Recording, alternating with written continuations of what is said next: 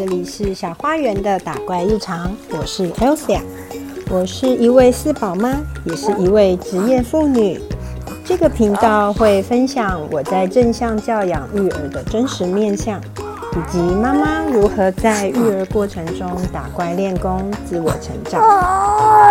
希望能为职业妇女、全职妈妈或是对于教养这个议题有所关注的人，带来一些启发与实用的建议。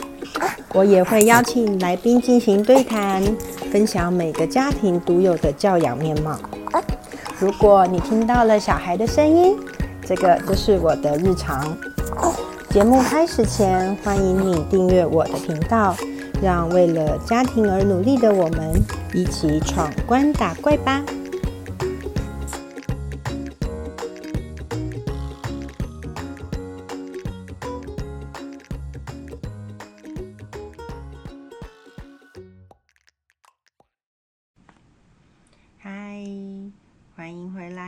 是 Elsa。你这周过得好吗？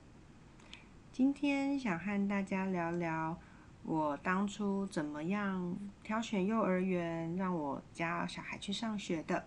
我家的老大呢，是先让我妈妈照顾了，到了三岁，来准备让他去上小班。在挑选幼儿园的过程中呢，当然有一些好的经验，也有一些不是很好的经验。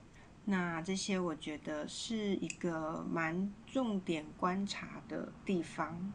嗯，我住在基隆，基隆其实相较于台北呀，或者是新竹，嗯，幼儿园的分类就比较单纯一点，大部分都还是分作公立跟私立，那顶多再加上一个有没有双语，其他的像是比较特定的主题教学，像是。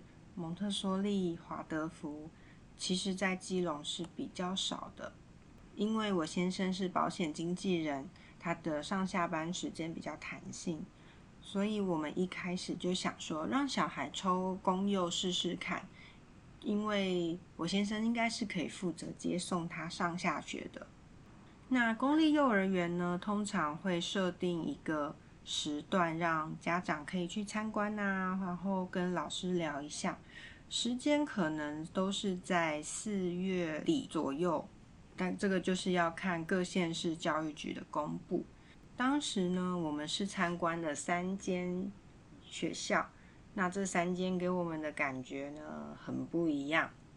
第一间其实是我们抱持着期待最大的一间，因为这间学校是我老公的国小母校，那后来。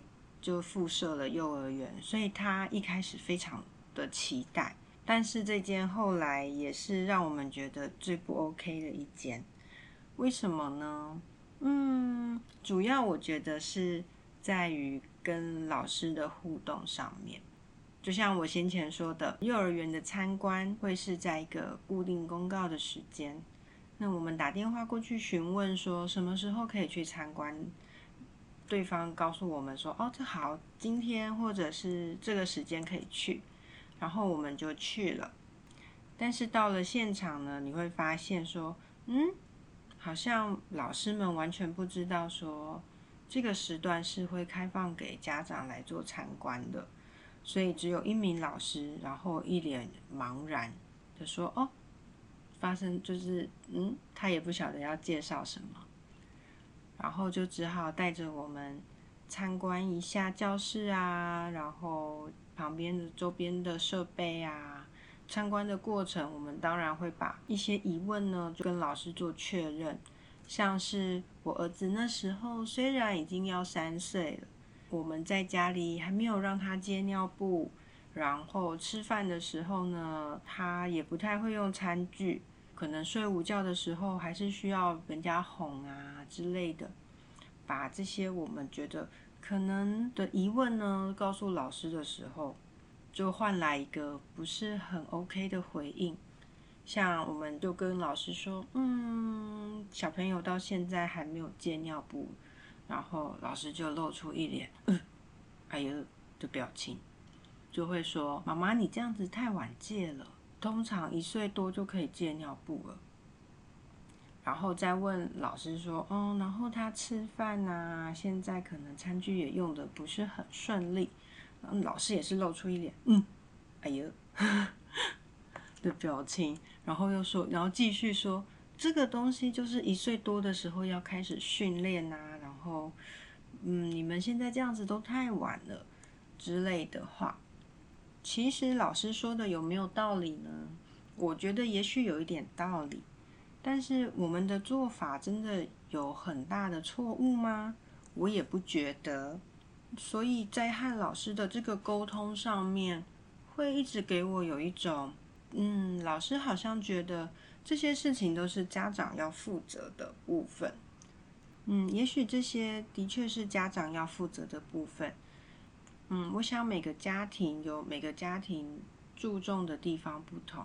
对于这些时间的安排上，也不见得说那么的紧凑。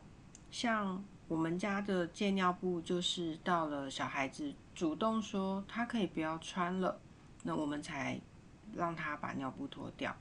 他在过程中，我们当我们就是用询问的方式，他说他还想要穿，我们就会让他穿。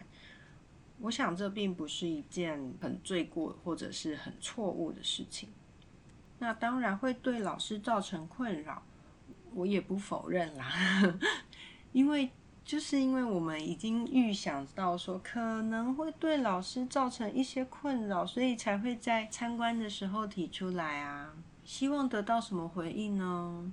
这个我等一下再讲。因为我在后面的确是有得到了，我觉得让我感到很舒服的回应，而不是像这一间幼儿园的老师一样。觉得什么都是家长的问题，那他摆出来的态度也会让我觉得，好像我的小朋友很麻烦。那我不知道说是不是我让他上学之后呢，你也会用这样子的态度对待小朋友，让小朋友觉得他自己是个麻烦。第二间幼儿园呢，其实我们一开始没有抱很大的期待。在我的印象所及，这间的学校就是小小的教室，小小的，然后好像小朋友没有什么活动的空间。但是实际上去参观之后呢，呃，发现学校其实很大耶，因为学校是建在山坡上面的，所以外观的确看下去是小小的，没错。但是教室如果往下走，是蛮有深度的一个格局。这间的老师呢比较有耐心，对于我提出来的这些问题，他也就是笑笑的说：“嗯，应该还好吧。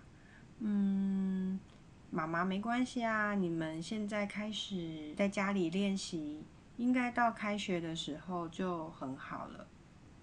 看家长回应问题的态度上呢，我觉得老师比较温和，然后比较中立。”这间学校呢，它其实有一些种植区啊，所以其实我蛮喜欢的。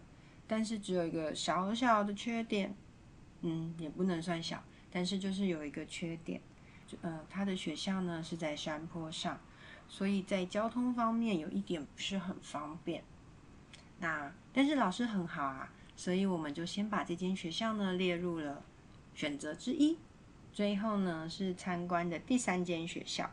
那这间学校也是我们后来选择的学校。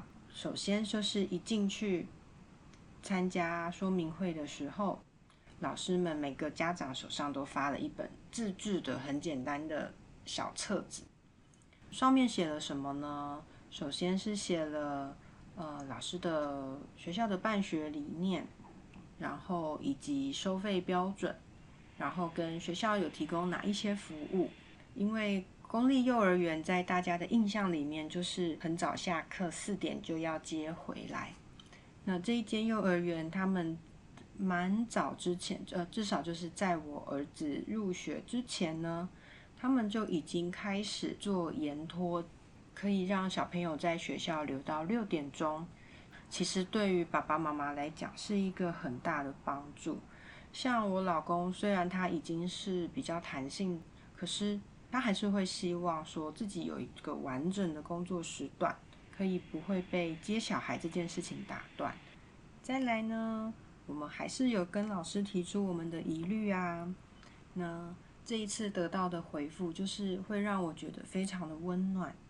老师就是都笑笑的说：“嗯，还没戒尿布啊，没关系呀，跟着同学一起，他很快就会戒掉了。因为学校也有幼幼班的小朋友。”有些小朋友是刚升小班的时候，也还没有完全戒掉尿布，所以大家可以一起练习呀。然后用说到餐具的时候，也是，嗯，还不太会用餐具，啊，没关系呀，我们一起来练习嘛。在学校，老师会给予协助，但是老师一定会更鼓励他自己用餐的。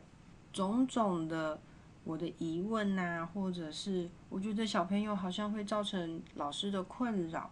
这些事情呢，老师都是用这么和善的态度，然后都是告诉我说没有关系，小朋友一定会学会的。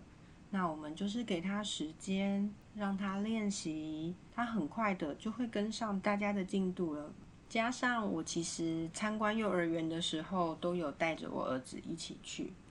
那第一间幼儿园的老师呢，表现出了一种嗯，很不希望小朋友到处乱摸、到处乱走的态度。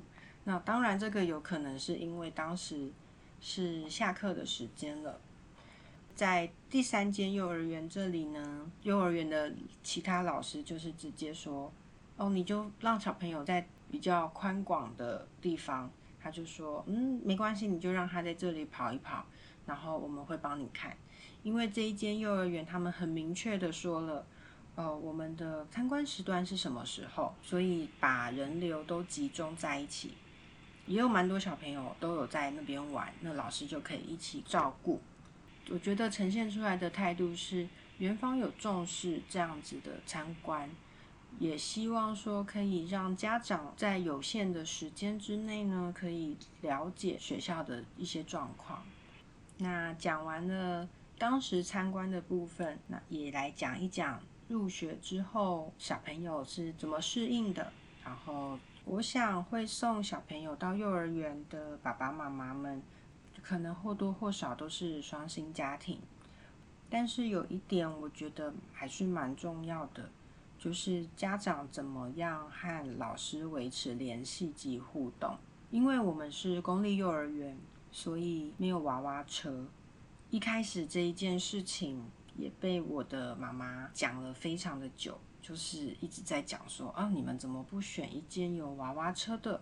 这啊，这样早上还要送，晚上还要接，很麻烦呢之类的。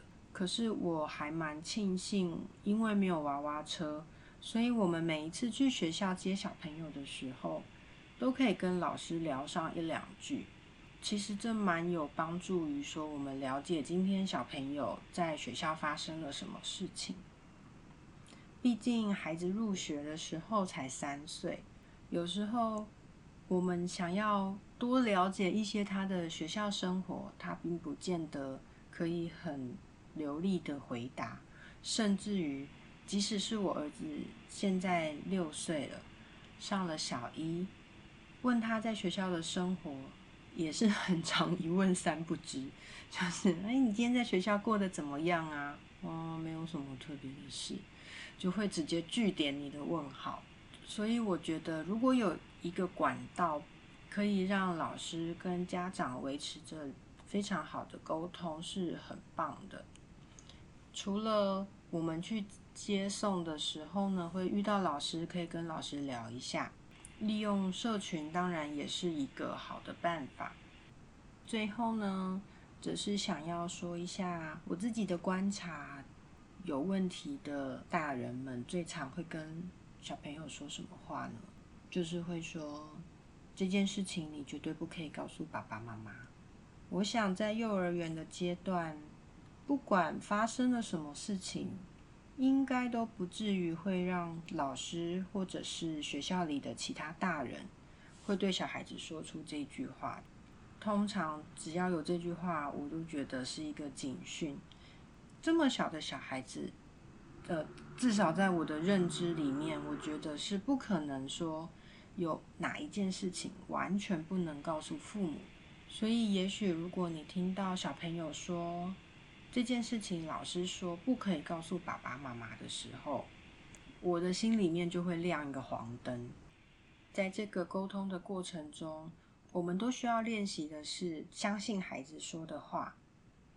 虽然他们还小，他们不是那么的懂事，但是他们一定也有自己的理解跟觉得事情怪怪的地方。只是有时候大人会因为觉得他们只是小朋友，而忽略了孩子的真实感受。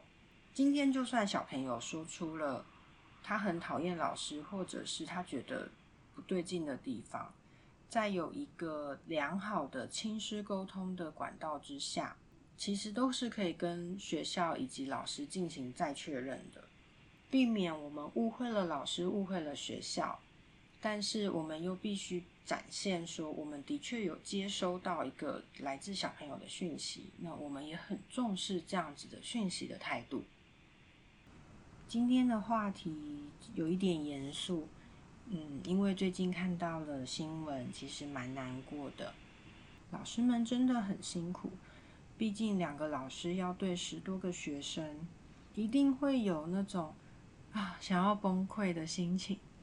但是呢，怎么拉住那条理智的线，或者是怎么转换这个心情，真的是大人很需要学习的课题耶。有时候我们面对自己的孩子，也会有这样子的心情嘛。最后的最后呢，想要给予大家祝福，希望我们的小孩都可以在健康、快乐、平安的环境下长大，也希望每个大人都可以在平稳、快乐、看见孩子的亮点中照顾他们，也跟他们一起成长。那今天的节目就到这边喽，我们下个礼拜见，拜拜。喜欢今天的节目吗？邀请你在 Apple Podcast 和 Spotify 给我五星好评，感谢你的支持。如果你有什么想听的主题，或是对于内容有任何感想，欢迎使用电子信箱让我知道。以上资讯都在节目资讯栏中附有连结。我们下次再见。